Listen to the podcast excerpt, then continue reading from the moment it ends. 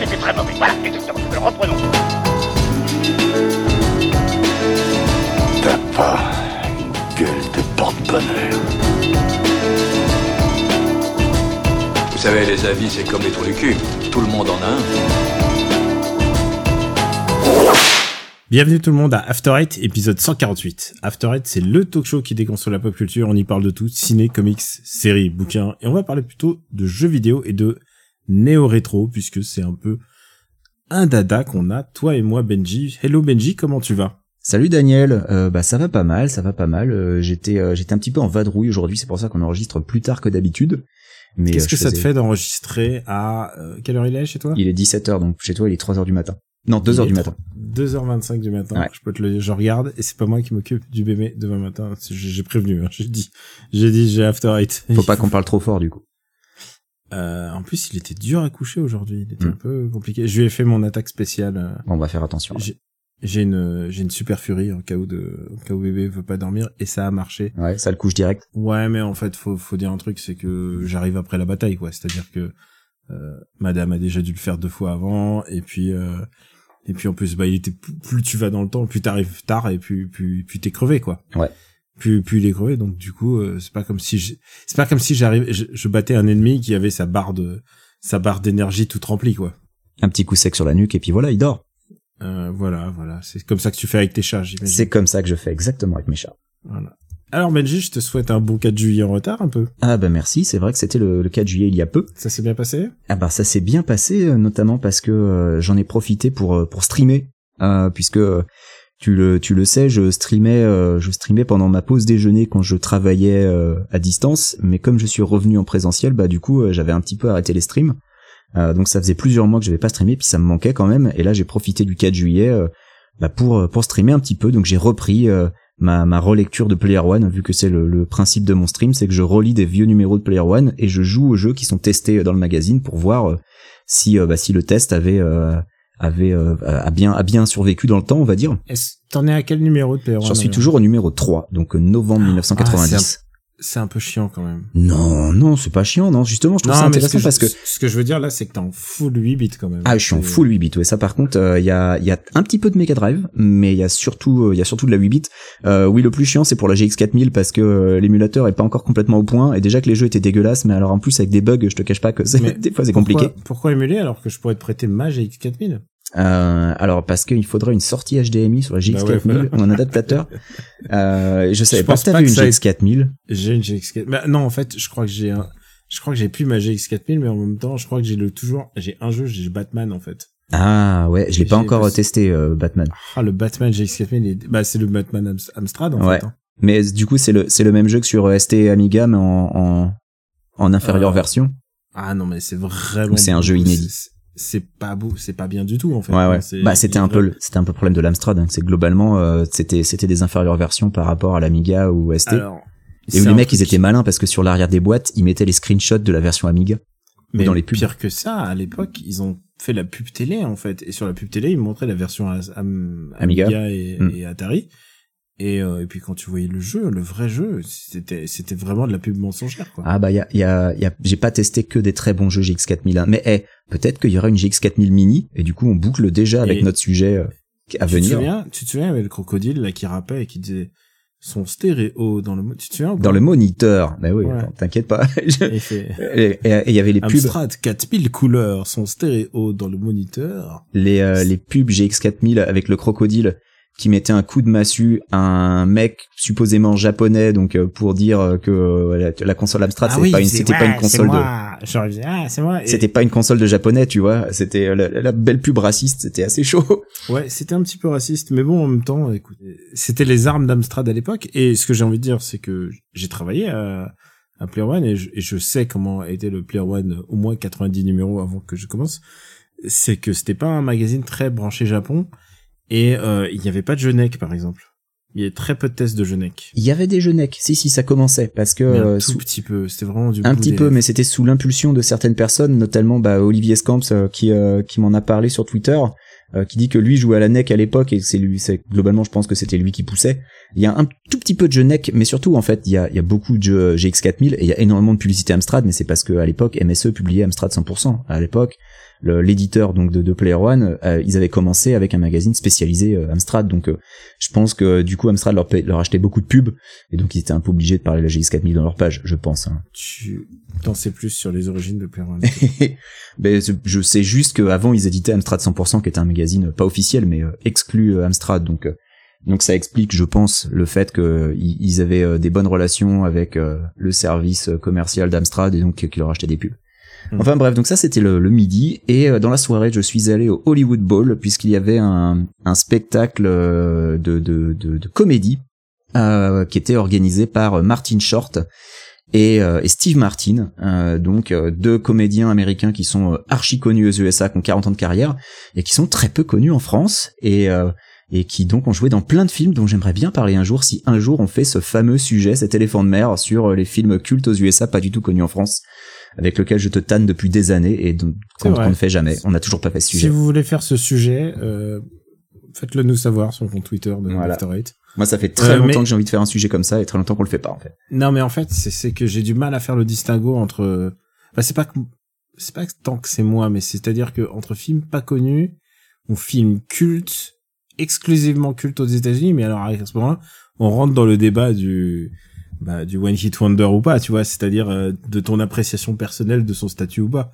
C'est-à-dire qu'il y a des non il y a mais des euh, il y a le box office aussi. Enfin ça c'est pas personnel tu vois, c'est euh, c'est objectif. D'accord, il faut que le- alors on est d'accord, faut délimiter le truc, il faut que le box office soit incroyable aux États-Unis ou au moins les- la rayonnance culturelle et que ça soit pas sorti euh, Ah, que ce soit pas France. sorti ou que ça ait fait un bid en France. Moi, mon, mon exemple préféré, si tu veux, c'est Caddyshack, le, le film de Harold Ramis avec Bill Murray, qui est ultra culte aux USA, qui en France est sorti sous le titre Le Golf en folie et qui a fait un bid absolu et que personne connaît, quoi.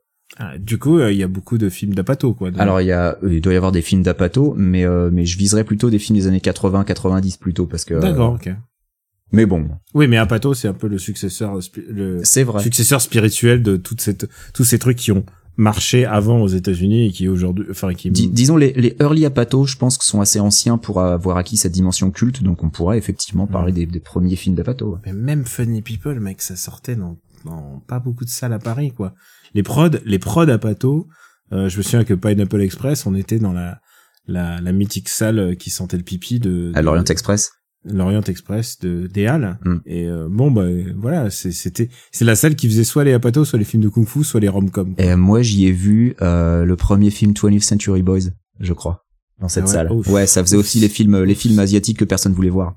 Ouais, ça faisait les, les, les, les sorties euh, techniques, comme on dit. Ouais, voilà, ouais. Ouais, et puis, ouais, moi, j'ai, j'ai des bons souvenirs quand même. Moi, j'ai vu le film de Reza, là, le, le, le Man with Ah, The Man Iron with Fist. uh, Iron Fist, que j'ai pas du tout aimé. Moi. Ah, j'ai adoré. Mais Ah, bon, j'ai vraiment pas accroché. Moi, j'adore, j'adore Reza. et Mais malgré toute ma sympathie pour Reza, et en plus coproduit par Tarantino, en plus le film, non, j'ai vraiment, j'avais vraiment pas Mais aimé. quoi. ouais, mais attends, attends, mais tu rigoles, il, il est, il y a, il y a Gladiator dedans. ça- n'a aucun sens comme film. C'est vraiment un film très, très. Je pense qu'il faut, je pense qu'il faut rentrer dedans parce que euh, moi j'étais, je suis resté en dehors et j'ai trouvé ça euh, vraiment pas bon quoi. C'est un film, c'est un film pour les b-boys. Et toi, t'es pas un b Moi, je le suis, mais pas toi. Euh, alors je suis pas complètement d'accord. Moi j'ai surtout trouvé que ça essayait de singer les films de Hong Kong, de Hong Kong sans jamais y arriver quoi. C'est ça qui Ouais. m'a déçu moi dans dans ce film là. Mais bon, Comment- bref, c'est voilà- pas le voilà sujet du comment, jour. Comment, c'est un sujet On n'a même pas. Donc, t'as vu euh, ce, ce, t'as vu ce stand-up Mais j'ai vu ce spectacle voilà de de, de c'était globalement ouais, du de, du stand-up de la comédie Steve donc avec Martin, il fait du stand-up alors encore à Mais 76, à 65 piges Ils ont euh, 75 Steve Martin, il a quasiment 80 piges et euh, et euh, Martin Short, il en a pas beaucoup moins. Et donc et tous les deux, hein, tous les deux globalement, c'est pareil. Hein, le, le- non seulement les films dans lesquels ils ont tourné, mais même eux sont pas forcément super connus en France au final. Euh, moi, je me rappelle, je me rappelle d'un jeu vidéo qui s'appelait, c'était Cinit. C'était un jeu de quiz sur le cinéma qui était sorti sur Xbox. Et euh, évidemment c'était un jeu américain euh, qui avait été traduit. Il y avait plein de questions sur les films de Steve Martin et tout le monde se regardait genre qu'est-ce que c'est quoi C'était c'était assez marrant. Euh, et euh, et j'y pense beaucoup parce que euh, Chevy Chase c'est un peu pareil. C'est un, un de ces mecs qui était super connu aux US et qui en France a été un peu connu grâce à Community, mais genre, genre super tard sur la fin de sa carrière. Et tous les trois, Steve Martin, Chevy Chase et, euh, et Martin Short, ils ont tourné dans un film qui s'appelle Three Amigos, qui est culte aux US, complètement inconnu Ah, en Free France. Amigos, ça, ça, je connais, ouais. Ouais. Et en France, Three Amigos, on peut pas vraiment dire que ce soit connu, quoi. Euh, non, pas vraiment. c'est connu des initiés, mais globalement, le grand public, on n'a jamais entendu parler. Mais moi, donc voilà. Moi, j'aimerais un jour faire un épisode dans ce cas-là. Il faudrait peut-être inviter une, une, une oreille innocente euh, américaine, peut-être, peut-être ton épouse. c'est de faire l'épisode inverse, c'est-à-dire tout ce qui est américain et culte en France, c'est que les Américains. Et que les Américains. Eh, attends, mais Ouais. tu veux faire un épisode sur Jerry Lewis? Un truc que les Américains détestent et qui en France était super connu?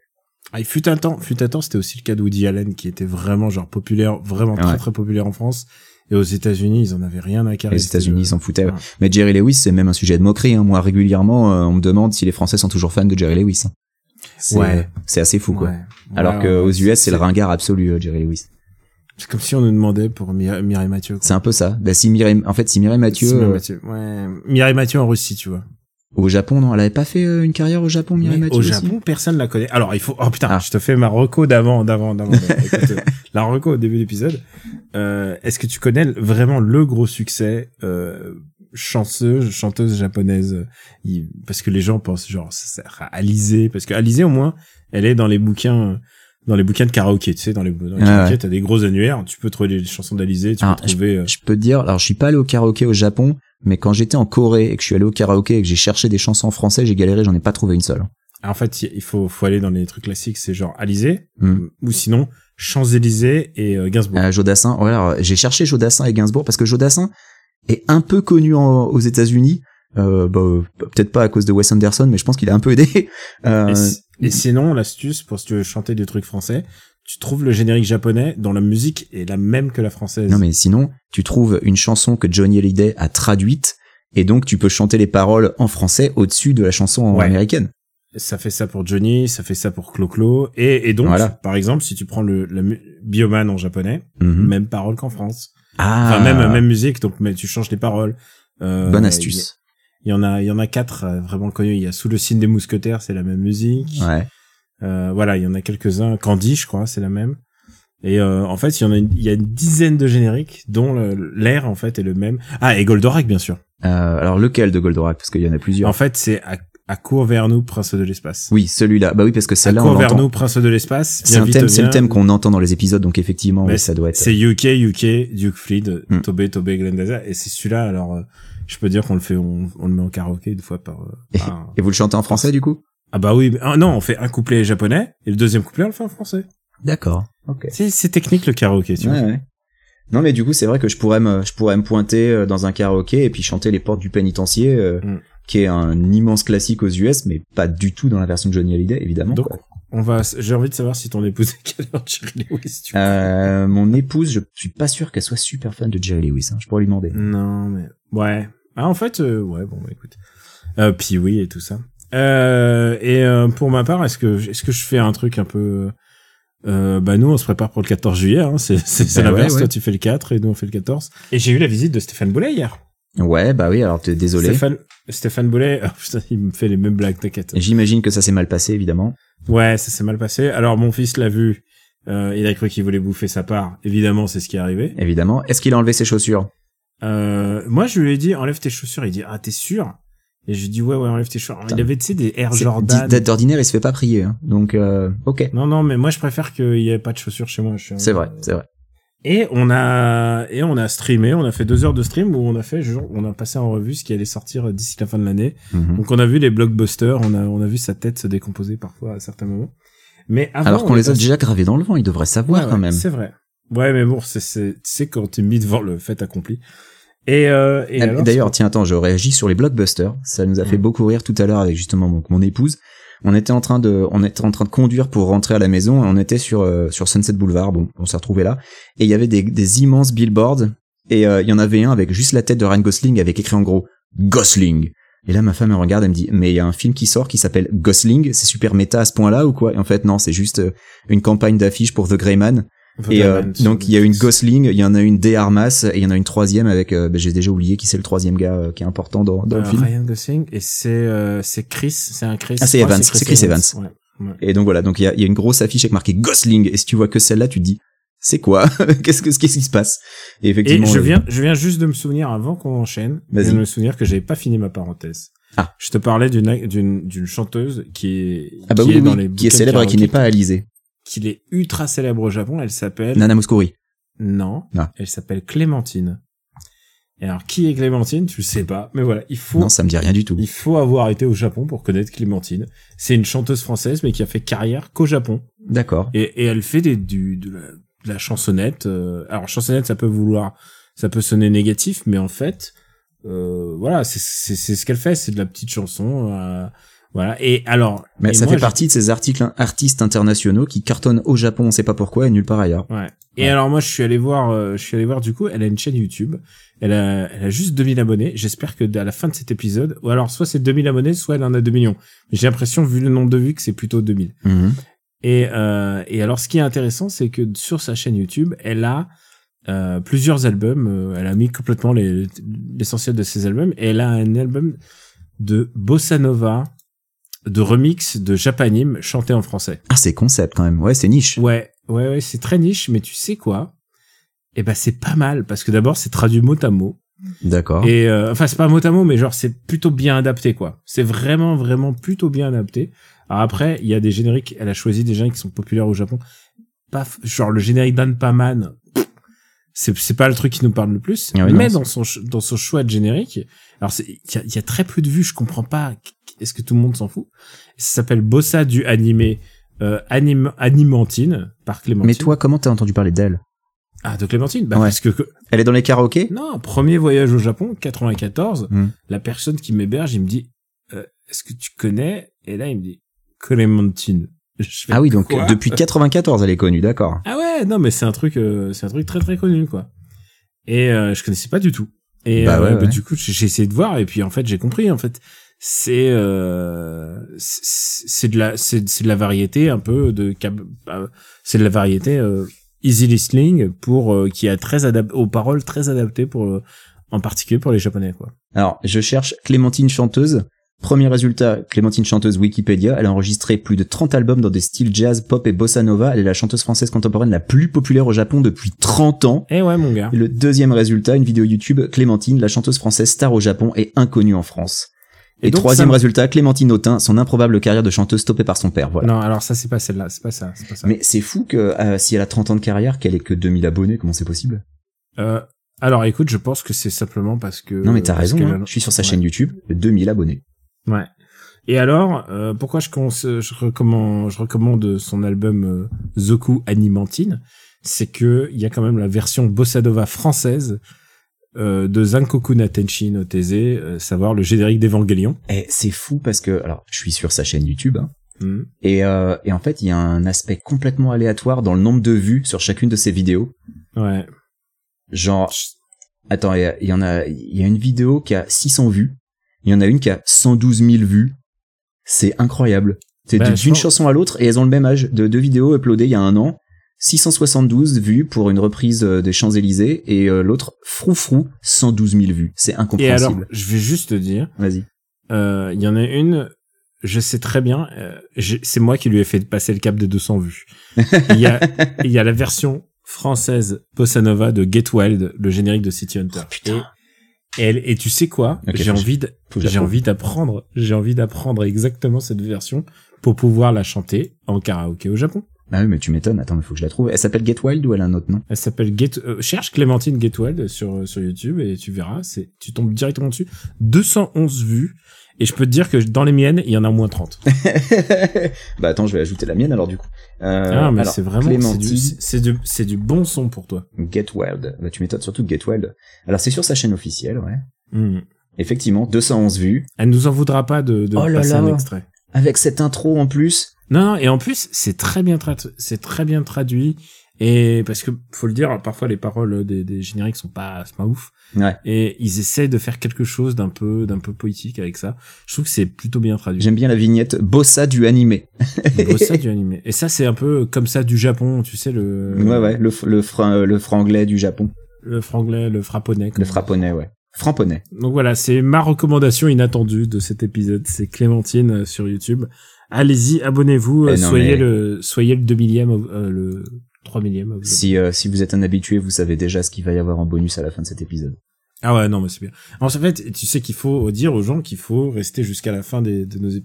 Oui, qu'il y a, Il y a des gens qui sont pas forcément au courant, mais des fois, si vous voyez encore marqué 10 minutes alors qu'on on a fini de parler et que le générique de fin a commencé, il y a une raison, c'est pas un bug. Il y a eu une montée en puissance, faut le dire, dans les dernières années.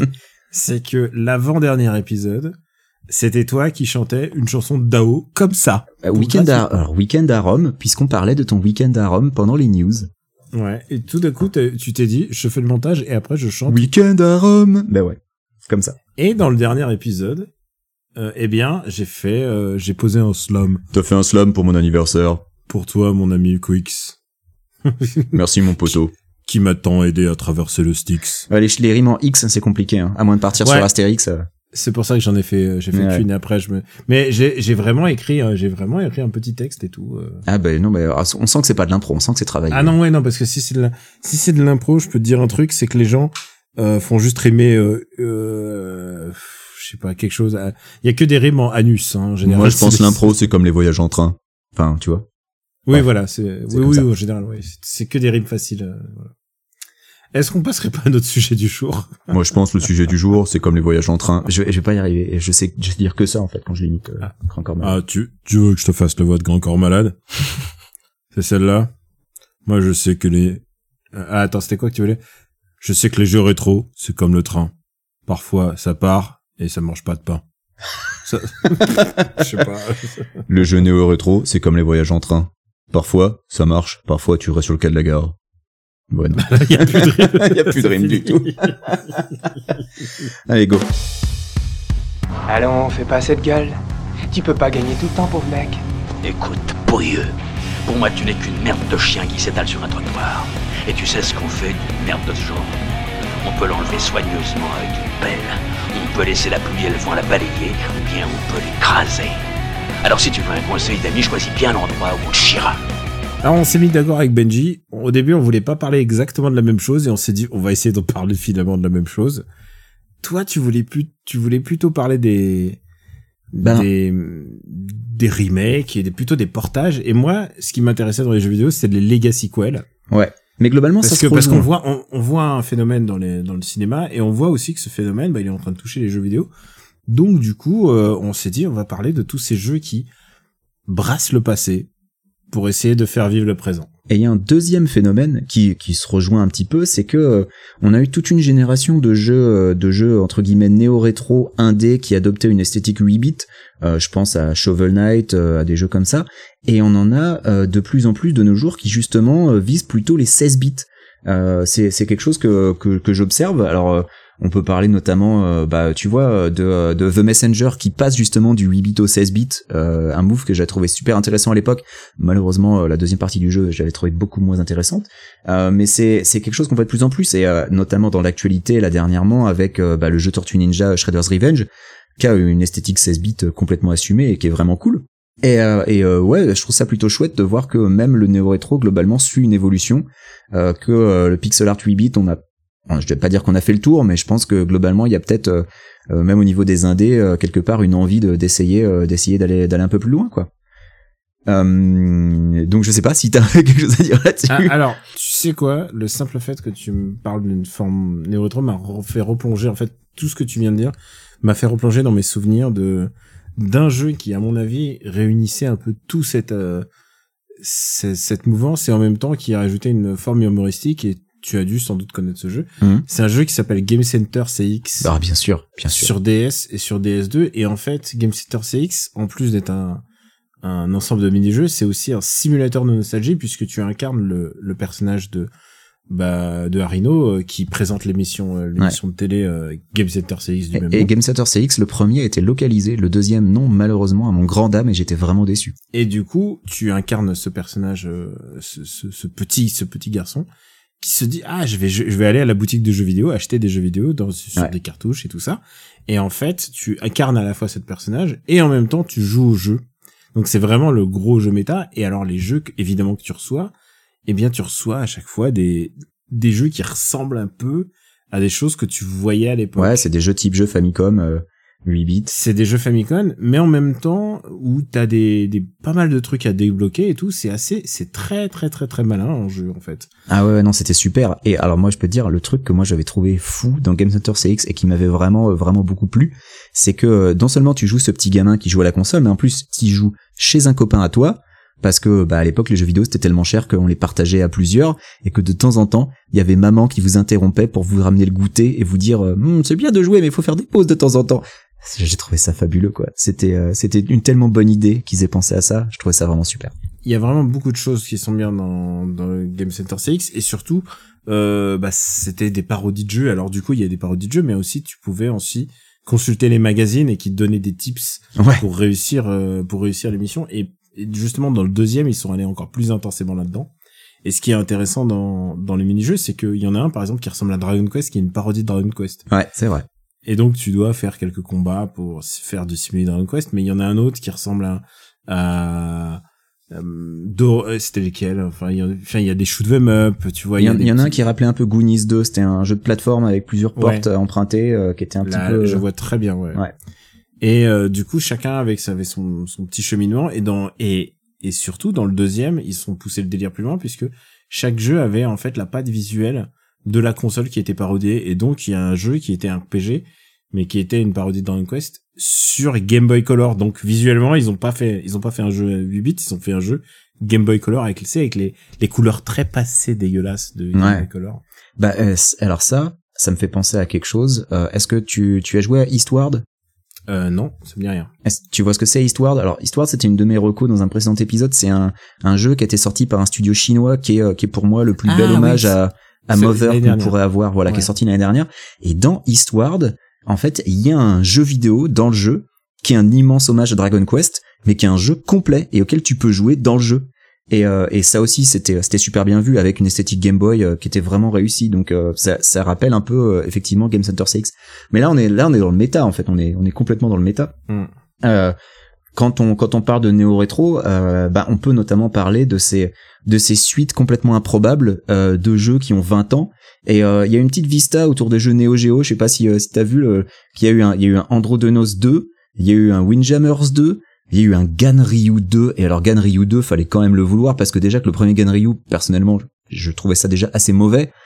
Alors qu'ils aient fait un 2 à ce jeu-là, je trouve ça encore plus incompréhensible. Alors je, moi je sais pas qu'est-ce qui dynamise le jeu, euh, qu'est-ce qui dynamise aussi le le marché. Euh, après euh, Windjammers, moi je peux le voir. Hein. Windjammers, euh, c'est un jeu qui a une forte euh, popularité e-sport en France. Euh, en France, ouais. Et c'est-à-dire, c'est-à-dire il y a, y a, y a une y a une communauté ultra active en France Mm. sur Windjammer qui a motivé le fait qu'il y ait un Windjammers 2. Et Windjammers 2 est plutôt cool. Il apporte euh, une ou deux nouveautés de gameplay, mais globalement reste reste relativement fidèle au premier, avec une refonte graphique qui est quand même avec euh, une direction artistique qui est relativement euh, fidèle aussi au premier et euh, a une bonne patate, est plutôt cool. Mais après voilà, si le premier Windjammers euh, vous fatiguez vite, le 2 ce sera pareil. Hein, c'est globalement la même chose. Par contre, que Ganryo revienne, ça c'est un peu au-delà. Improbable. Ouais, d'accord. au-delà de mes forces. Évidemment, euh, tout le monde pense à Streets of Rage, mais avant ça, moi j'ai joué à un jeu qui est sorti, je crois, cette année Mhm. et qui s'appelle Sol Cresta. Ouais. Et C'est un jeu Platinum et, et en fait Sol Cresta, en fait, c'est la suite de la des, des jeux Cresta. Il y a eu, euh, il y a eu Moon Cresta, il y a eu Ouais. Terra, Voilà, Terra Cresta, Terra Cresta, et donc c'est la licence n'existait pas depuis 25 ans. c'est des shoot 'em up à scrolling vertical, faut qu'on Ouais. précise. Et, euh, et ils ont le ressorti. Alors évidemment, moi j'ai trouvé ça un peu un peu pas bien pour du Platinum. Ouais. il y avait pas un très bon travail de finition, il y avait plein de choses qui allaient pas. Mais par contre, ils ont ils ont fait le taf en termes de musique, en termes d'habillage, euh, surtout la musique qui était Yuzo Koshiro. Et en parlant de Yuzo Koshiro, bah évidemment Streets of Rage 4, donc c'est Ah bah ouais, l'exemple qui nous vient en tête. Et Streets of Rage 4, je crois que c'est le meilleur cas de Legacy Quell, c'est-à-dire c'est même pas fait par les gens originaux, mais il frappe à la porte de Sega pour dire bon, on voudrait faire euh, on voudrait faire la suite. Ah, c'est des, c'est des Français en plus, on peut le dire, Cocorico quand même. Et euh, oui, et de tous les jeux qu'on a cités pour l'instant, Je dis pas Cocorico. Tu devrais pas dire Cocorico de- depuis Los Angeles. hein. Pardon, euh, Coco- Cocodiddle Doo. Euh, mais depuis euh, de, de, de tous les titres qu'on a cités jusqu'ici, Street of Rage, Street of Rage 4, je vais y arriver. Je pense qu'on peut dire que c'est globalement le meilleur parce que parce que il apporte vraiment, mais euh, il apporte vraiment quelque chose quoi. Euh, Ah ouais, c'est super à jouer. Visuellement, c'est quand même très très beau. Voilà. Vi- Et visuellement, plus- le Tortue Ninja est très cool, hein, mais le Shredder's Revenge, le truc, c'est que je l'ai fait. Je pense que je vais pas beaucoup y revenir, alors que Street of Rage 4, je le relance de temps en temps, quoi. J'allais te poser la question, est-ce que Shredder Events t'as aimé? Alors, j'ai bien aimé, mais pour moi, il a les mêmes limitations que tous les beat'em up Konami de l'époque. Donc, en ça, il est super fidèle.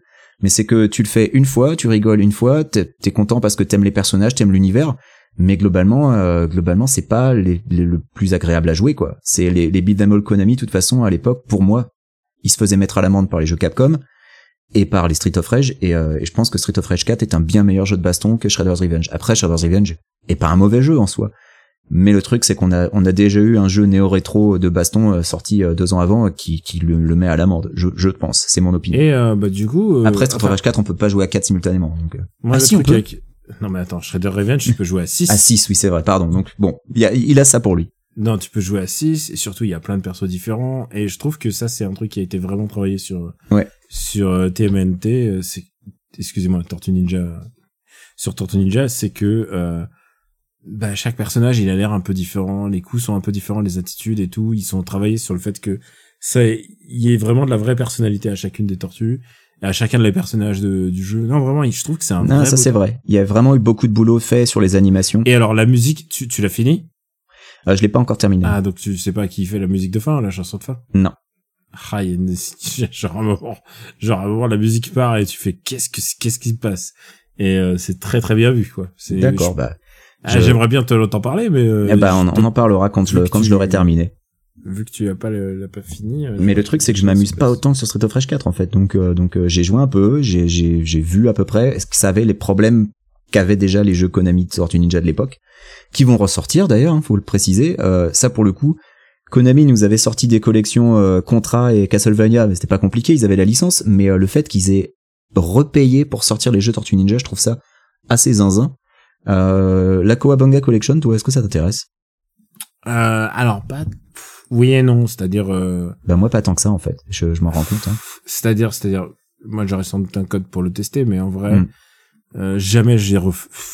il y en a peu que j'ai envie de refaire là-dedans. Bah bah parce que si tu devais payer, parce que regarde, donc t'as euh, t'as donc le, je pense que t'auras les versions, t'as les versions d'arcade de Tortue Ninja et Turtles in Time. Je sais pas, mais en tout cas, moi je sais que j'ai pas envie de payer pour euh, le jeu Tournament Fighters par exemple. Enfin franchement j'en ai rien à foutre de Tournament Fighters. Et le fait qu'ils mettent les versions Super NES et Mega Drive, t'as l'impression que c'est juste pour euh, pour remplir le disque quoi. Mais globalement c'est les mêmes jeux. Enfin je. Ouais, après ils mettent vraiment tout. Ouais Je ouais ouais. que ils sont vraiment cassés pour le cul pour mettre tout et tu sens qu'ils veulent profiter de la vista de l'autre jeu. Enfin, tu sens qu'ils sont Konami, ils sont habiles, hein, c'est-à-dire. Il y a de l'opportunisme hein, complètement. Hein. Ah, c'est vraiment. ils profitent euh, du, du de l'arrivée sur le devant de la scène euh, de euh, de, de Shredder's Revenge pour sortir quoi Banga Collection ouais. Parce que oui dans les dans les jeux qui sont proposés, il y en a quand même pas tant que ça que j'ai envie de refaire Alors, au final. Disons que dans les, les compilations, parce qu'il y a beaucoup de compilations qui vont sortir, avec parfois des jeux des jeux inédits, c'est pas celle qui m'intéresse le plus. Mm. Euh, J'ai essayé euh, Capcom Fighting Collection Ouais. et, et Capcom Fighting Collection propose des jeux qui qu'on n'a jamais vu, par exemple Warzard, Bah Warzard était inédit sur console ouais. qui est un jeu assez mythique parce que forcément jamais sorti Mm. et putain techniquement c'est une telle claque. Premier jeu du CPS3 et c'était un peu un, un galop d'essai en fait. Ils s'en sont servis pour tester les capacités du CPS3 avant de faire Street Fighter 3. Et C'était tellement, et mais c'est tellement beau.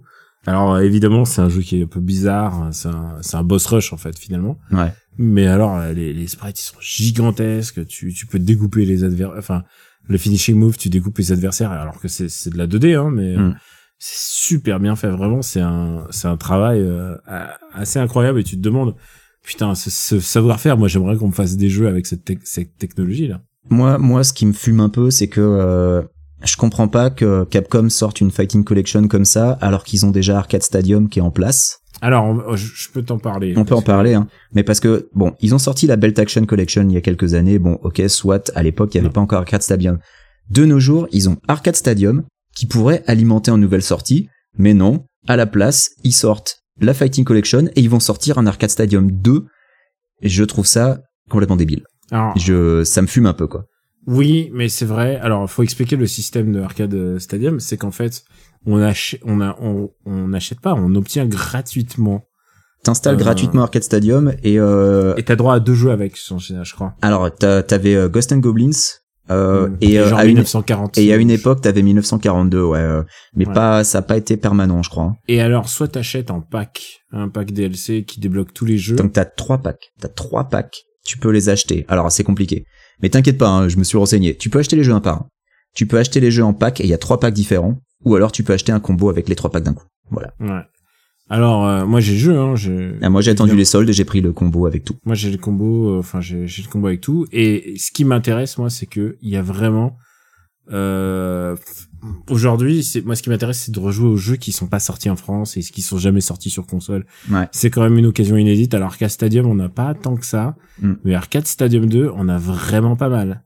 Arcade Stadium 2, en plus, euh, étant donné qu'ils ont mis tous les gros titres dans le premier, pour le 2, ils ont Mm. vraiment été obligés de fouiller et de sortir vraiment euh, les vieilleries ou euh, les, les trucs pas connus, quoi.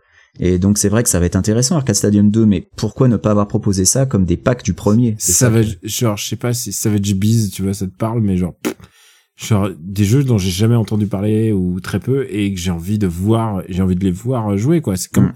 quand j'ai vu Arabian Night sur, euh, sur la, l'Astro City Mini, pour moi, c'était genre, c'est un jeu dispo dans le commerce. et Bah de- Alors, malheureusement, ce qui m'intéresse toujours, c'est les jeux qui, malheureusement, N'ont jamais été portés, en fait. Bah ouais, en fait. Il y a toute une série de jeux, on sait très bien qu'ils verront jamais, euh, qu'on les verra jamais pour des histoires de licence. Ah bah, c'est pour ça que la Coabonga Collection, c'était inespéré. Bah, c'est pour ça que c'était inespéré, mais tu vois, moi j'aime bien, euh, j'aimerais bien une compile avec Kelly Arcs Dinosaurs, euh, Punisher et Nick Fury. ah bah, euh, tu m'étonnes. Et Alien vs Predator euh, de Capcom. sans, quoi. par- sans parler de X-Men, qui a été retiré du, X-Men de du- Konami et puis X-Men derrière de Capcom. du Xbox Store, enfin genre, d'ailleurs, je lance un appel, j'aimerais bien trouver, genre, je, je l'avais acheté à l'époque, j'aimerais bien le, y rejouer, mais je sais pas comment faire. moi. Bah, une compile de crossover Capcom, donc qui commencerait avec euh, X-Men Children of the Atom, et ensuite Marvel Super Heroes, euh, X-Men vs Street Fighter, non, Marvel vs Street Fighter, X-Men Non, vs Street Fighter, il y a eu un X-Men vs Street Fighter, ensuite Marvel vs Street non, Fighter, non, non, il y a pas eu X-Men vs Street Fighter.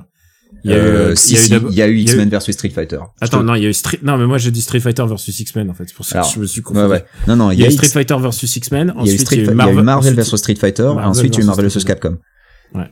Et euh, donc bah voilà bah tous ces- tous ces trucs là est-ce que Capcom un jour paiera la licence pour nous les pour nous les ressortir? C'est pas garanti quoi. Excuse-moi, en fait, j'ai- j'ai- à force de- d'entendre les titres, je, je les, Non non je les souci. un peu de ma tête. Mais mais faut avouer que X-Men vs Street Fighter, on l'a un peu tout le monde l'a un peu oublié, surtout euh, Marvel vs Street Fighter. Celui-là tout le monde l'a oublié parce que tout le monde est passé Marvel vs Capcom direct en fait.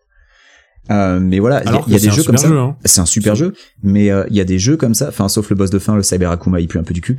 Euh, mais mais il y a des jeux comme ça, genre je pense par exemple au jeu Batman de Sunsoft. J'aimerais tellement qu'ils ressortent, tellement ils sont cool. Euh, dans une compile avec le, le Batman Returns de Konami sur Super Famicom, comment ça serait chouette. Mais bon là c'est deux éditeurs différents, donc déjà ça n'arrivera ouais, jamais. Et en plus le- personne le- paiera les, les licences quoi. Le Spider-Man de Sega, Oh, le Spider-Man arcade de Sega, on le reverra jamais. avec les sprites gigantesques. Alors, il a un peu mieux vieilli, hein, parce que j'y ai joué en, Oui. En ému pour, euh, pas même pas en ému, euh, sur une borne, mais bon, elle avait un émulateur à l'intérieur.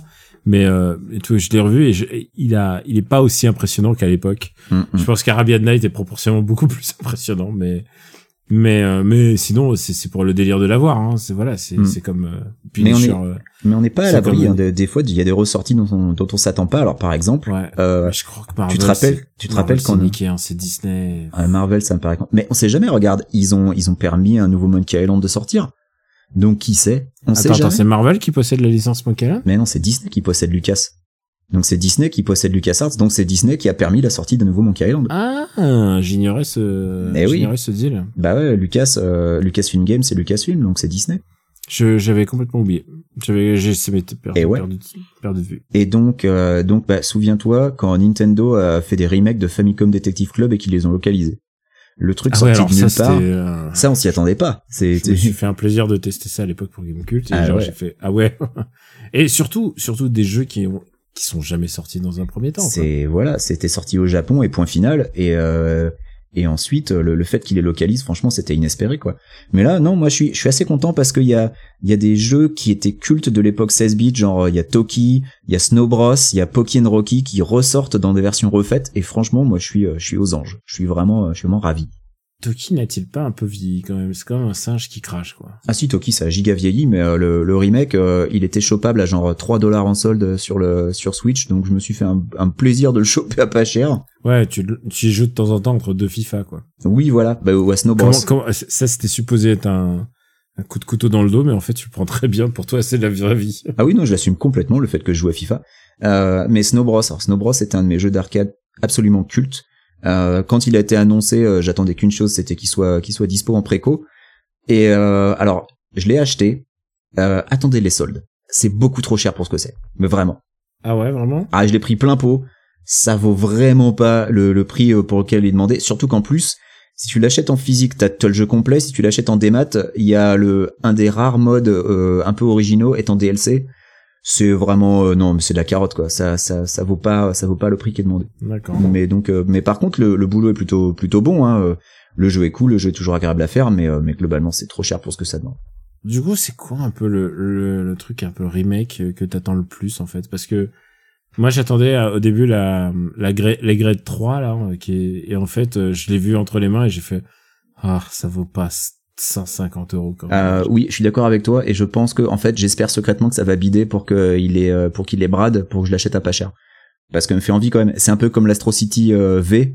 Je vais euh, je vais peut-être attendre un peu voir si ça se vautre qu'il les brade pour en prendre une. Ah, c'est vrai qu'ils ont sorti ça c'est vraiment le pigeonnage c'est Mm. ils pourraient très bien tout sortir d'un coup mais en fait non non ils font plusieurs versions comme la Mega Drive Comme Mini. la Mega Drive, bah voilà, bah la Mega Drive Mini 2, alors celle-là par contre euh, Day One. Ouais alors que pigeon un jour, ah, pigeon toujours. alors que je suis pas ouf de la sélection quand même Alors moi non plus, mais il y a un ou deux jeux dedans qui euh, le simple fait qu'il y ait euh, qu'il y ait Nadia, j'ai dit OK.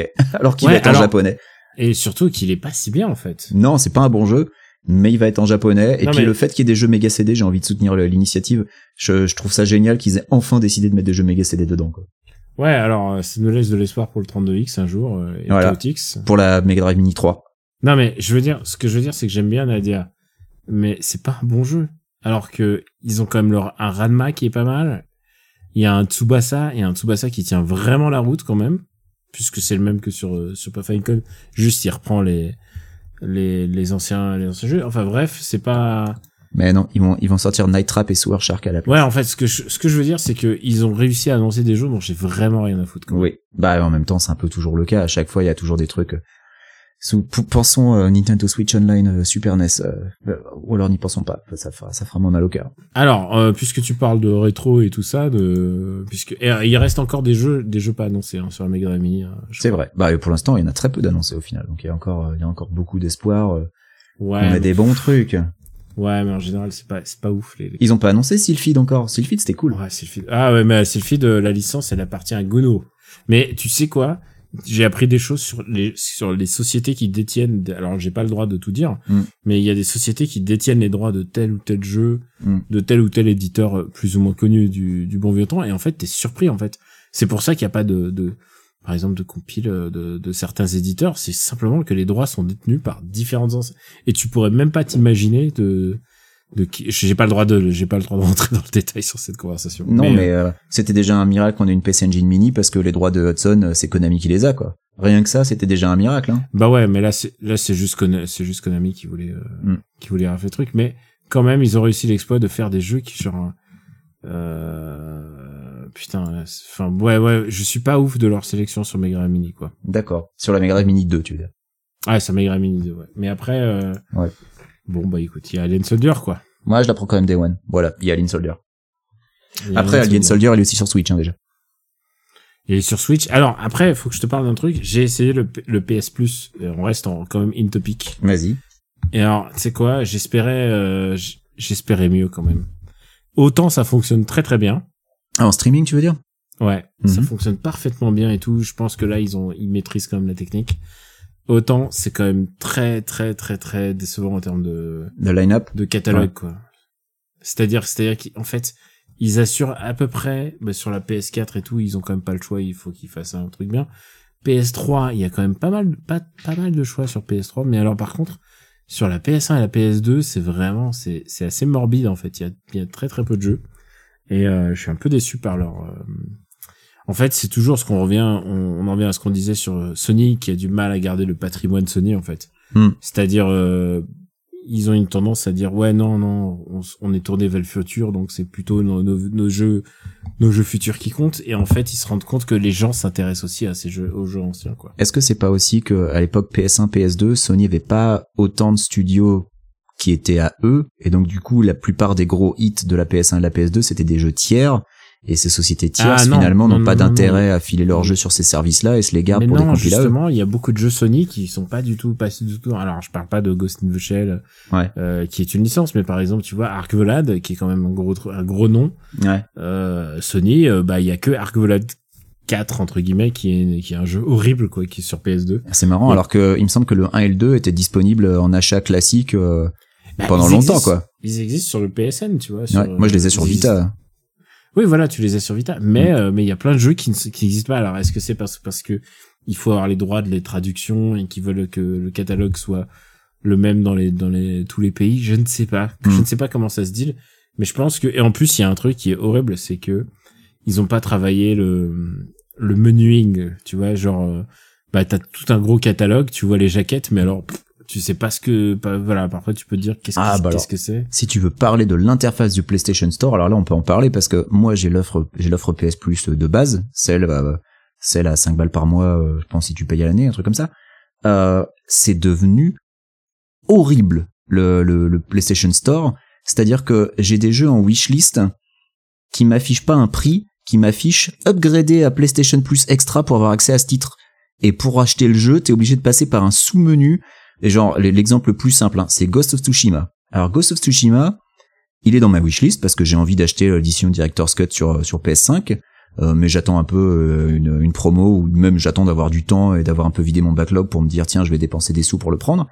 À l'heure actuelle, à la place du prix, il y a marqué passer en PlayStation Extra pour y avoir accès, et même avant ça, en fait, il avait un affichage particulier parce qu'il y a déjà eu une partie de Ghost of Tsushima qui a été donnée dans le PlayStation Plus. Alors, j'ai toujours pas compris ce que c'était ce morceau de Ghost of Tsushima qui avait été donné. Enfin bref, c'est un bordel et c'est comme ça sur pas mal de titres au final où euh, toi tu veux juste l'acheter en espèce sonnante et, trébu- sonnante et trébuchante et à la place on dit bah euh, passez plutôt sur le PlayStation Extra. Alors, c'est certainement volontaire mais ça rend le truc complètement illisible.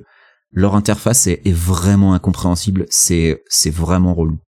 Et ça, c'est depuis le, le passage au, au nouveau au nouveau format du, du PlayStation Plus. Tu te rends compte s'ils avaient euh, s'ils avaient réussi le, le la PS Mini à l'époque, ça aurait été quelque chose d'autre quoi. Euh, ouais, je sais. pas. Peut-être que ça les aurait motivés à faire une PlayStation 2 mini, je sais pas. Mais là, je pense que maintenant c'est mort. hein. Vu comment ça a bidé la PlayStation 1, euh, c'est- foutu. On n'aura jamais de PS2 mini. Bah ouais ouais, quand tu fais pas le taf la première fois. Euh, et bref, il y a quand même un bon paquet de, de jeux un peu néo-rétro, de remake et de enfin je veux dire euh, on est toujours un peu le pied dans le passé quoi. Je veux dire euh, les jeux qui font l'actu d'aujourd'hui, euh, tu vois le, le- la deuxième partie du du remake d'FF7 euh, ça Ouais. reste toujours des choses et puis euh, le gros jeu de l'année prochaine, ça va être euh, Resident euh, Resident le- Evil 4 remake. Bah, euh, C'est le quatrième, quoi, voilà. et puis euh, Last of Us remake, un jeu qui a déjà eu droit à un remaster sur euh, PS4, qui va avoir droit à un remake sur PS5. Alors ça, c'est un peu de l'arnaque. Ça, c'est fou quand même. Ça, c'est vraiment de l'arnaque. Et surtout, le, le fait est que, euh, bah, Last of Us, tu vois, j'ai- tu aimes pas, euh, Last, tu, tu peux en aimer qu'un des deux, tu vois, par exemple, Last of Us 2, j'ai, j'ai vraiment beaucoup de mal. Il y a des, vraiment des petits, po- des petits points de détail que j'aime bien. Pour le Moi, j'ai joué qu'au c'est- 1, donc je peux pas dire. C'est quand même un jeu qui est vraiment très très compliqué à aimer pour moi, hein, je trouve vraiment pas Mhm. du tout. Et du coup, euh, par contre, le fait qu'il fasse un remake du 1, il s'appelle Last of Us Part 1. Et du coup, moi, je, Ah, juste ça, c'est ça, le- c'est normal parce que le deuxième s'appelle Part 2. Ouais, mais Mhm. juste pour le principe qu'ils ont renommé le 1 Part 1, j'ai Ouais. pas envie. Je, je, je, je ne souscris pas. Bon, Ah non, je suis un peu... euh, Et, euh, et Star Wars épisode 4, quand ils l'ont appelé épisode 4, t'avais plus envie? Moi, je dis Star Wars toujours. Ouais. Ah, moi, je dis toujours... Mais euh, je sais pas si ça pose problème dans, dans Super Ciné Battle, mais en tout cas, je dis toujours pour euh, celui qu'ils appellent maintenant désormais A New Hope. A New moi, Hope. c'est moi, c'est Star Wars. Les autres, euh, comme ça, ça permet de bien faire le distinguo. Puriste. Eh, ouais, sur certains trucs. Alors que, tu sais, Star Wars, aujourd'hui, j'ai atteint un niveau de, de Osef euh, pas possible, hein, tu sais. Comme tout le monde, j'ai vu, euh, j'ai vu Obi-Wan et j'ai fait, ouais, vraiment, vous êtes sérieux, les mecs. Et, euh, bon, c'est un autre, c'est un autre débat, mais voilà. C'est, on pourrait, eh, C'est pas, c'est pas ta reco alors. non, j'attends que tu aies vu Obi-Wan, hein, pour en parler. Bah, euh, je, suis- euh, je suis complètement à la bourre sur la série euh, Star Wars, donc euh, j'ai j'ai pas vu euh, Boba Fett, surtout qu'en plus vu les retours, j'ai pas eu envie. Euh, donc j'ai pas vu Obi-Wan Eh. non plus. Tu sais quoi, Boba Fett est presque rigolo, hein. Oui, mais paraît-il surtout que Boba Fett c'est nul à chier pendant plusieurs épisodes et puis d'un coup ça devient relativement bien parce que un personnage c'est- d'une autre série arrive. Non, mais c'est surtout parce que c'est, pour moi, c'est comme un épisode de Sentai, c'est comme une série Sentai, en fait. Mm. Et si tu la vois comme une série Sentai et pas comme une série Star Wars, c'est assez rigolo. Genre, il, saute en faisant des, des piou laser, enfin voilà, c'est, c'est un truc comme ça. Voilà, voilà, recommandation. Boba voilà où t'en es. Boba Fett comme une série Sentai. Ouais, Euh, ouais, voilà. Si tu considères ça comme un Ultraman, euh, voilà. Il y avait, euh, il y avait un dernier truc dont j'avais envie de parler, euh, et c'était pour demander ton avis si tu les avais fait, c'est les, les Final Fantasy Pixel Remaster qui ouais. sont vraiment pour le coup euh, un concept assez drôle. Euh, est-ce que tu les as fait euh, Est-ce que est-ce que J'ai- touché à tous les, les trois. Enfin, Ah. en tout cas à 4, 5, 6. et qu'est-ce que t'en as pensé du coup? Est-ce que est-ce que ça vaut le coup par rapport aux je trouve ça originaux? super. Je Ouais. trouve que c'est vraiment super. Alors après, euh, je suis pas toujours toujours très fan. Par exemple, il y a une musique que j'adore dans Final Fantasy V. Elle est remixée et c'est la seule musique qui perd sur le truc. Mais sinon, globalement, le travail de remasterisation musicale est incroyable en fait. D'accord. Parce qu'ils arrivent à garder le, le la patate, euh, la patate, tu vois, je- du, du son, du son 16 bits, mais en même temps à l'adapte. Franchement, euh, rien que si c'est juste pour prendre une bande son, ça vaut le coup quoi. Et en plus le jeu, le jeu est mortel, donc euh, FF4 est vraiment super. FF5 est assez étrangement assez plaisant à rejouer. D'accord. Et FF6, bon, j'ai pas besoin de t'en Ouais, parler. bon, chef-d'œuvre euh, FF6. Non, c'est que- vrai. C'est vraiment du très très bon matos. Est-ce que tu penses qu'après cette vague de, de jeux euh, néo-rétro euh, un peu orientés La- 16 bits, juste euh, ajouter que la seule chose, c'est que euh, Final Fantasy Pixel Remaster est, est toujours pas sorti sur autre chose que PC, et je pense qu'ils attendent euh, le moment opportun pour le sortir pour sur les sortir Switch, sur quoi. console, ouais, bah oui, sur Switch, ce serait, euh, c'est, c'est, c'est, Bah, ça ça ça. imprime de l'argent, quoi, sur Switch. Mm. Euh, est-ce que donc tu penses qu'après cette euh, cette vague de jeux euh, un peu néo-rétro euh, typé 16 bits, on va avoir droit à une vague de jeux typés 32 bits? Alors il y en a déjà eu. Hein. Il y a- eu Iron Fury qui est un jeu, euh, un FPS qui reprend l'esthétique de Duke Nukem 3D euh, jusqu'à reprendre son moteur en fait de manière un peu améliorée.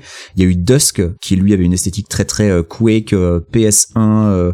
Euh, jeu VGA 640 480 avec des grosses textures qui bavent. Est-ce que tu penses que ça c'est quelque chose qui va arriver ou est-ce que tu penses que c'est une esthétique qui finalement euh, est de nos jours pas euh, pas quelque Je chose qui va revenir? Je sais pas si un jour on va voir Tortue Ninja 64 ou euh, tu sais ou n'importe quel jeu que tu aimes, mais avec la chiffre 64 derrière pour faire. Bah, et Doom Comme si c'était 64 Doom 64 est ressorti euh, donc peut-être peut-être que euh, après est-ce qu'on va avoir droit à un remaster de Turok? Je sais il y en a pas déjà eu un d'ailleurs? Il y en a eu un. Il y en a eu un justement. non peut-être mais euh, je pensais plutôt à des jeux qui reprendraient cette esthétique ouais euh, euh, de manière volontaire. Alors ouais ça s'est fait avec Dusk mais est-ce que est-ce qu'on va en avoir dans les mêmes proportions pour le 16 bits? Moi je pense pas en fait. Parce que je pense que cette vieille 3D euh, a trop mal vieilli et euh, Moi j'aime et- bien, moi j'aime bien le ce qu'on appelle le, enfin la, la 3D, euh, enfin la 3D euh, à la Virtua Fighter, tu vois, genre. ouais ah, Fast Moi, Plane. je- la Fast Plane, j'ai une bonne nostalgie de ça et en fait. euh, Il y a eu un jeu de course sur Switch qui est sorti. Euh, comment s'appelait-il euh, Ça y est, j'ai déjà perdu le nom. Je vais le retrouver. Vas-y. hmm. Mais en bref, bref, j'ai une bonne nostalgie moi de la, la 3D, genre même les polygones Toshinden euh, que j'aimais pas du tout à l'époque, et bah finalement en fait ça avait son petit charme. Moi, si je pouvais avoir un, un Bushido Blade 3 avec la technique de l'époque, je signerais euh, dès demain. Je rappelle que Bushido Blade, euh, c'est un, bah, c'est un jeu de baston ou plutôt c'est un simulateur de samouraï où tu te bats vraiment avec un sabre et et si tu donnes un coup, bah tu l'adversaire meurt. Oui, tu peux le tuer en un coup. Ouais. C'est Eh, un jeu de one shot en fait. Pendant que je cherchais le nom de mon jeu de course, euh, Hot Shot Racing, voilà, je l'ai retrouvé, qui reprend cette esthétique à mi-chemin entre Daytona et, euh, et Virtua Racing en fait.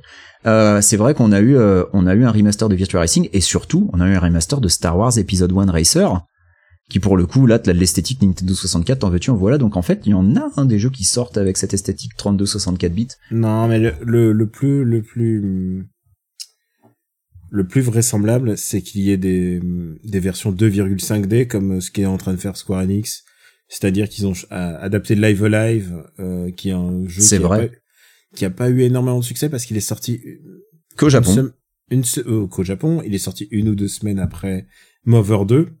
Ouais. Et euh, bah, bah du coup, euh, Ça aussi, c'est un jeu qu'on n'attendait pas de revoir. hein. Et Ouais.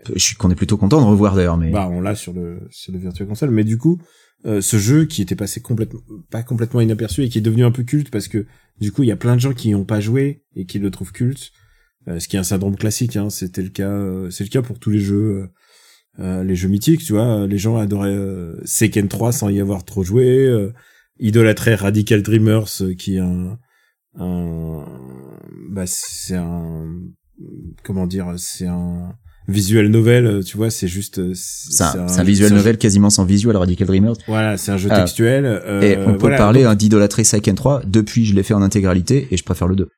Alors, Ouais, il, bien sûr, il est évidemment. très très très très beau. mais en revanche, euh, à jouer, euh, le 2 est meilleur. en fait. Ouais, mais en fait, il y a plein de jeux comme ça qui ont eu des espèces de statuts Mais après, mais c'est normal parce qu'ils sont euh, pas sortis en fait. jamais sortis. Voilà, c'est ça, c'est qu'on on Final voyait- 5 était pendant très longtemps genre waouh l'épisode mythique mais en fait une fois que les gens ont vu Final 5 certes c'est un super jeu hein mais Mm. c'est pas c'est pas le 6 c'est même pas le 4 Ben non, mais il Euh, était, il était, euh, il était exclusif au Japon et donc effectivement, nous on voyait les screenshots dans les magazines euh, des jeux import et euh, tu, quand tu vois des screenshots de Seiken Densetsu 3, évidemment que te- t'en baves quoi.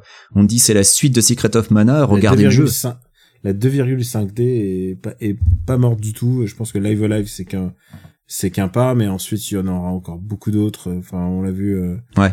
Euh, que ce soit des jeux récents ou des remakes ça va être vraiment le truc euh, porteur il y a Dragon Quest 3 qui doit ressortir entièrement en 2,5D euh, moi je dis pourquoi pas enfin c'est une manière de relancer un truc de ça sonne un peu nouveau mais en même temps que bah c'est des vieux jeux quoi Mm, mm, mm.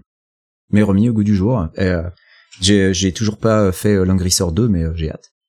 Ah oui c'est vrai que t'es ça Et oui, toujours. Bah, je crois qu'on a un peu parlé de toutes nos attentes et un peu de notre perspective sur ce, sur bah, ce sujet. Dans nos attentes, alors voilà, c'était pour conclure. Est-ce qu'il y a des jeux justement que t'aimerais voir revenir avec peut-être un petit lifting graphique, un petit remake? Alors moi j'ai déjà, Ah. j'ai déjà dit que je voulais voir revenir le Batman Returns de la Super Famicom, mais euh, est-ce qu'il y a d'autres li- licences comme ça un peu oubliées, disparues Ah, que t'aimerais voir revenir? que- je pense que Shining Force 3 mériterait quand même un, un remake euh, un peu... un- mais genre, on peut garder le même jeu, mais genre refait, tu vois, genre un peu... euh, Oh, Moi je te dirais une collection Shining Force. euh, et surtout accessible. accessible. En plus, Shining Force CD ressort sur euh, Mega Drive Mini 2, genre ce serait le bon moment là les gars. Mm. Parce que mais en fait, il faut attendre encore 5 5 10 ans que euh, bah la nostalgie se la nostalgie 16 bits devienne nostalgie 32 bits en espérant que ça existe quelque- ça existe, j'ai l'impression que ça va être un peu la génération maudite comme la, un peu la génération 3DS on aura du mal à dont on aura du mal à porter les jeux en fait. Bah, la génération DS et 3DS, on aura du mal à porter les jeux parce que bi-écran, et donc du coup, t'as des éditeurs qui vont se donner du mal pour le faire, et puis t'as les autres qui le feront jamais, quoi. Je pense que euh, je- j'en parlais euh, sur Twitter quand j'avais terminé euh, le dernier le premier Castlevania, euh, non, le dernier Castlevania GBA, qui était Aria of Sorrow, et où je disais euh, Dawn of Sorrow, euh, c'est même pas la peine, il sortira. Je pense qu'il sortira nulle part parce que jamais Konami se donnera la peine, alors qu'il y a pas grand chose à faire, hein. Mais je pense que Konami se fera jamais l'effort. Donc il y a Ouais. toute une génération de jeux DS comme ça ou 3DS qu'on reverra jamais parce que les éditeurs feront pas les efforts malheureusement d'adapter euh, en mono écran. C'est clair. Donc c'est triste. Euh, je pense que euh, ayant essayé de pratiquer Fantasy Star 1 dans la version euh, sortie sur Switch et euh, je me fais bolosser par le premier monstre en sortant du premier de la première ville donc euh, c'est très compliqué. Je pense qu'une collection Fantasy Star qui reprendrait du 1 au 4 peut-être en adaptant un petit peu la difficulté et, euh, et le gameplay pour euh, pour un standard moderne, ça pourrait être cool. Euh, moi je serais je serais pas contre en fait. Bon. Notamment parce que je me fais bolosser par le premier mob venu en sortant de la ville. ah, euh, je te promets, c'est compliqué quoi. Les jeux étaient plus compliqués avant. Ah, c'était c'est impitoyable Fantasy Star 1. hein. Franchement, euh, je, il doit me manquer un truc, je sais pas, et je, je suis une soluce, je fais exactement ce qu'on me dit, je croise un monstre, il me défonce. Bon, bah écoutez, je me fais je me fais marave par le premier mob venu, c'est compliqué. T'avais t'avais pas dit que t'aimerais bien revoir euh, Saturday Night Slam Masters? Euh, si, si. Moi, je suis plutôt, mais ouais, les en fait, pour moi, Mm. Capcom, c'est un peu les pépites, euh, voilà. Je me dis s'il y a un truc qui bloque avec euh, avec Muscle Bomber, c'est que euh, les les designs étaient de Tetsuo Hara, alors que peut-être que c'est ça qui bloque un peu. Ah, ce jeu. Ouais, en général, c'est ce genre de considération. hein. Ouais, C'est toujours très compliqué de faire bouger les, les vieux sensei. ouais, ouais, je pense. Mon seul problème, c'est que j'avais mis beaucoup de soin à mettre sur pied ce petit jeu pour McLean. Vous avez caché un plan bien huilé. Ouais. Et bah, puisqu'il est si bien huilé, ton plan, tu sais où tu peux te le carrer.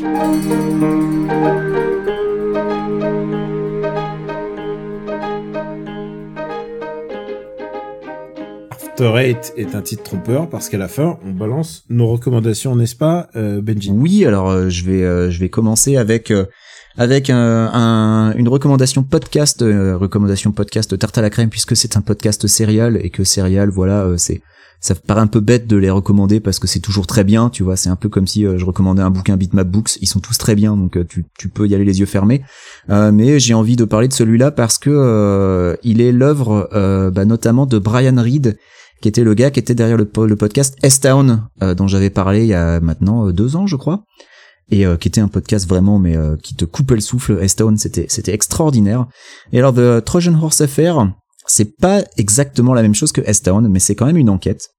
Et à la base, c'est une enquête qui est sous l'impulsion d'un type qui s'appelle Hamza Sayed, euh, qui était euh, étudiant en journalisme et qui, pour son mémoire de fin d'études, a décidé de faire bah, toute une enquête sur euh, l'affaire du, du, du, cheval de Troie. Alors qu'est-ce que c'est l'affaire du cheval de Troie?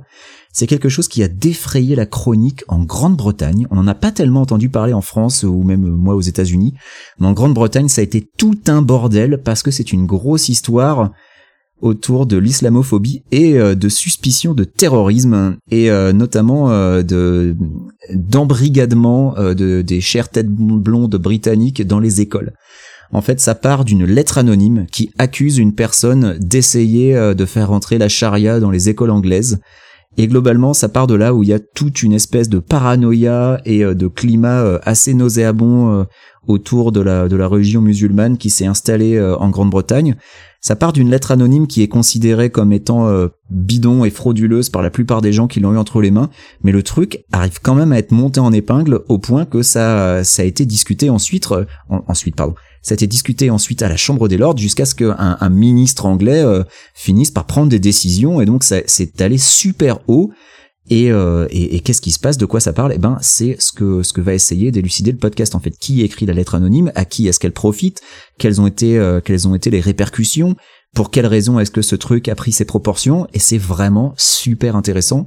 Euh, c'est en 7 ou 8 épisodes, je ne me souviens plus, mais ça se termine en apothéose avec un voyage en Australie pour aller essayer de retrouver un témoin. Enfin, je te, je te laisse imaginer, c'est vraiment, c'est complètement ma boule en fait. Ça, ça part de trois fois rien. Ça part d'une histoire qui aurait dû rester euh, circonscrite à un district à Birmingham autour de une ou deux écoles et ça a pris des proportions complètement démentielles. Et, euh, et ouais, ça a instauré un climat d'islamophobie euh, très très malsain en Grande-Bretagne. Et donc voilà, ça, le The Trojan Horse Affair parle de ça, donc avec donc Hamza Sayed qui est qui est donc journaliste britannique musulman et Brian Reed qui lui travaille au New York Times, donc euh, l'américain de service, qui euh, bah, va servir un petit peu de, de boussole euh, professionnelle journalistique à Hamza qui lui débute dans le, dans le milieu. Alors une des, une des critiques que j'ai lues sur ce podcast, ça a été souvent que euh, en fait Hamza a un biais puisque bah oui étant musulman, il a été de plein fouet impliqué par tout, tout ce qu'a engendré en fait cette Trojan Horse affaire. Euh, et il y a des gens donc qui ont qui ont critiqué le fait que le podcast parle plus de lui et de son biais que de l'affaire en elle-même. Moi, je suis pas complètement d'accord. Je pense que c'est évidemment lié parce que euh, quand ça a une importance pareille et un effet pareil sur ta vie personnelle, c'est normal de te sentir impliqué et justement de vouloir euh, un petit peu trier le vrai du faux.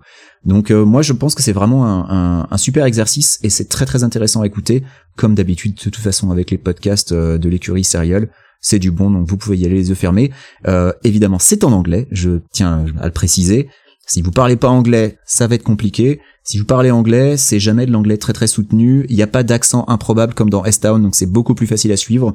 Donc c'est globalement euh, de, l'anglais euh, d'un niveau tout à fait, tout à fait relativement simple à comprendre quand on a un niveau correct en anglais. Voilà, j'en ai fini à toi Daniel. Alors moi je recommande, bah, la semaine dernière j'ai dit que j'allais prendre un enfin la semaine dernière, il y a deux semaines, j'avais dit que j'allais m'abonner à un service de musique et bah j'ai opté pour euh, Apple Music parce que j'ai droit à un, mois gratuit. Donc euh, gros grosse nouvelle. Alors écoute, je recommande beaucoup David Bowie, c'est pas mal. Ouais. J'ai pas mal écouté David Bowie cette semaine. Il est bon. Il est bon et en fait je me fais euh, album par album et voilà à l'ancienne, je mets un album entier et, et j'essaye de faire un album que je connais et ensuite un album que je connais pas. Donc là, je viens d'écouter Goldman et maintenant, je peux passer à quelque chose que je connais pas. Mais voilà, c'est assez, euh, c'est, pour moi, c'est assez nouveau de piocher comme ça dans la musique. Je ne comprends pas encore la logique de, de la sélection des albums. Par exemple, je me disais, tiens, j'écouterais bien le 113, tu sais, genre, le, l'ancien album, Fou la merde. Et évidemment, euh, euh, il y a pas tout. Il y a, genre, il y a, y a vraiment des gros, gros, grosses lacunes et je me demande pourquoi, pourquoi des trucs de droit, euh, pourquoi ça manque et tout, pourquoi tout d'un coup euh, MC Solar est réapparu paraît-il sur ces plateformes alors qu'il n'y a pas tout. Ah, MC alors MC Solar pendant des années il y était pas et c'était à cause de disputes avec euh, son label si je ne m'abuse. Ouais ouais. ouais. Et ben il y a pas il y a toujours pas tout. Hein. C'est pas. Ouais pendant très longtemps il y avait un seul truc d'MC Solar c'était un live. Ouais ce qui est pas ce qui est pas des masses par rapport à son importance musicale. Mais voilà Écoute, ma recommandation. Non, je suis plaisante. C'est Apple Music ta recommandation. Non, ça va. Non. Ils ont pas besoin de moi pour être. Mais- et, le, et le euh, catalogue, c'est peut-être le meilleur truc d'Apple Music, hein, parce que leur, leur interface, euh, bref, Euh, ouais, l'interface c'est pas. Mais après, ça c'est ton. c'est de la merde. Non, l'interface c'est de la merde. Le, le catalogue est génial, mais euh, l'interface c'est ça- c'est pas possible du tout. Et j'ai découvert un nanar cosmogonique et euh, je l'ai pas entièrement fini. Je l'ai découvert avec Steph. On était à, on était en train de, on était en train de regarder euh, les DVD en promo. Et, euh, et et là, je viens, je découvre, genre tout d'un coup, on se pose sur un truc qui s'appelle Shoot Fighter. Et euh, et je me suis dit, waouh, ça a l'air super. Et pourquoi ça a l'air super Shoot Fighter? Alors c'est c'est des tournois illégaux de de shoot fighting et les tournois de shoot fighting, c'est comme ça. Et et sur la jaquette en gros, il y a Bolo Young. Alors Bolo Young, tu tu vois qui c'est ou pas? Ah oui, oui, je vois, c'est le méchant dans Kickboxer. C'est le méchant dans Kickboxer qui joue un peu le gentil là-dedans, qui joue le, le mentor. Et devine comment s'appelle euh, un de ses élèves et tu tu tu, le co- tu le connais si je te dis son nom d'acteur si je te dis Alors, le non, nom du comédien. je sais parce que en fait, euh, papa Ah, a tweeté. tweet. Papa a tweeté. Alors, il y a- je sais. Il y a William Zapka. Voilà. Donc, euh, euh, à savoir euh, donc euh, que vous connaissez bien parce que si vous regardez euh, Cobra Kai. Cobra Kai, voilà, William Zabka, donc c'est c'est Johnny Lawrence dans, dans Cobra Kai Johnny et dans Karate Kid. Il y a aussi Mariam Dabo euh, qui est euh, qui est une James Bond girl, pas du meilleur James Bond à savoir. C'était quoi? C'était tuer n'est pas joué. Hein. C'était euh, Je crois bien, ouais. ouais. C'était non. C'était est-ce que c'était tuer n'est pas non C'était l'espi- ah, je crois que c'est les tuer n'est pas joué. Continue, je vais chercher. Et euh, Sache qu'il y a eu un Shoot Fighter 2. Déjà. oui oui il y a un Shoot Fighter 2 qui lui est dispo euh, sur euh, Amazon en France. Elle est dans Living Daylights. Elle est dans Living Daylights, ok, d'accord. Et, euh, et alors, ce qui est incroyable, c'est que euh, dans les méchants, il y a Martin Cove. Et Martin Cove, vous le connaissez, c'est évidemment le mec, le, le méchant dans Karate Kid. Euh, C'est. John Kreese. Ah, c'est Chris, d'accord. Bah oui. C'est John Kreese. Et du coup, ça veut dire C'est le sensei de, de Cobra Kai dans Karate Kid. ça veut dire que Kreese et Zapka, enfin Kreese, euh, Cove et Et, Zabka, ils, ils, ils jouaient toujours ensemble, en fait. Et en fait, tu peux voir ce film, ce film, je, je vous le dis, c'est un nanar. En plus, il est dispo qu'en VF sur le DVD, je peux te dire, c'est horrible. Et, mais c'est une VF de, dans le jus, quoi. T'as l'impression que ça a été fait dans les années 80. Et, euh, l'écran, il est 4 tiers. Enfin, c'est dégueulasse. c'est, vraiment le plus de truc dégueulasse. Mais bref, euh, on a, on a bien déliré et je pense que j'ai envie de me faire une séance de shoot fighting avec, euh, avec tous mes amis. Voilà. C'est vrai, c'est un vrai joli nanar. Tu sais, comme une perle euh, de, de VHS que tu que tu découvres euh, alors que tu t'y attendais pas. Voilà. Alors, sache que le, le shoot fighting est un vrai art martial. Oui, c'est un vrai art martial, ouais. Créé au Japon. hein. Attention. Ouais, ouais, bien sûr. Par un Mais américain, euh, par contre. Ouais. Euh, et puis évidemment euh, cette semaine, si vous voulez, euh, il y a Menteur euh, de Olivier Barou avec Tarek Boudalé au cinéma, mais je vous recommande pas. Voilà. je- Alors que tu recommandes Shoot Fighter 1 et 2. Voilà, je préfère Shoot Fighter.